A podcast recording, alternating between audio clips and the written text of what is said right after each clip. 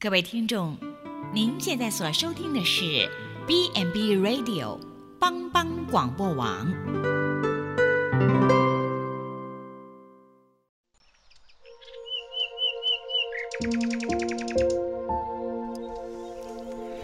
一日之计在于晨，一天的开始，愿你有好心情面对每一件事。今天的能量就在普基早安咖啡。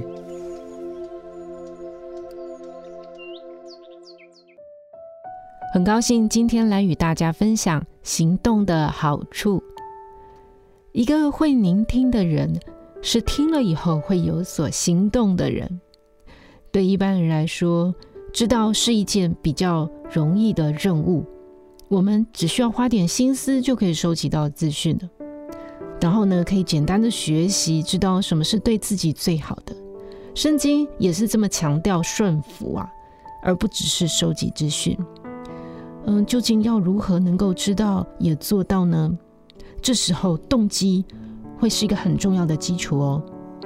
不过，当你的心里面出现了一些自我批评、怀疑、负面的情绪，然后你焦躁不安的时候，我们的动机来源受到压抑的时候，就算我们知道了某件事情很重要，但是要做到，恐怕又会变得有一些些的困难。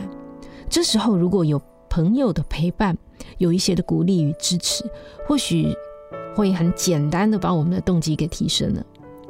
有一个著名的故事是这么说的：曾经有一个人，他想教儿子要有决心，于是他就送了一本书给儿子。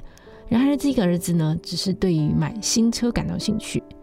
父亲就告诉儿子说：“这本书我留给你，你自己决定要不要按照我的要求去做。”儿子虽然同意了，但是什么都不做。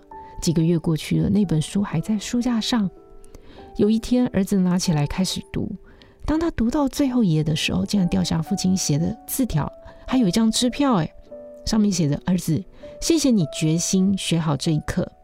这是一张让你买车的支票。”亲爱的朋友，是不是我们从来不缺资讯，但是却知道了不去做？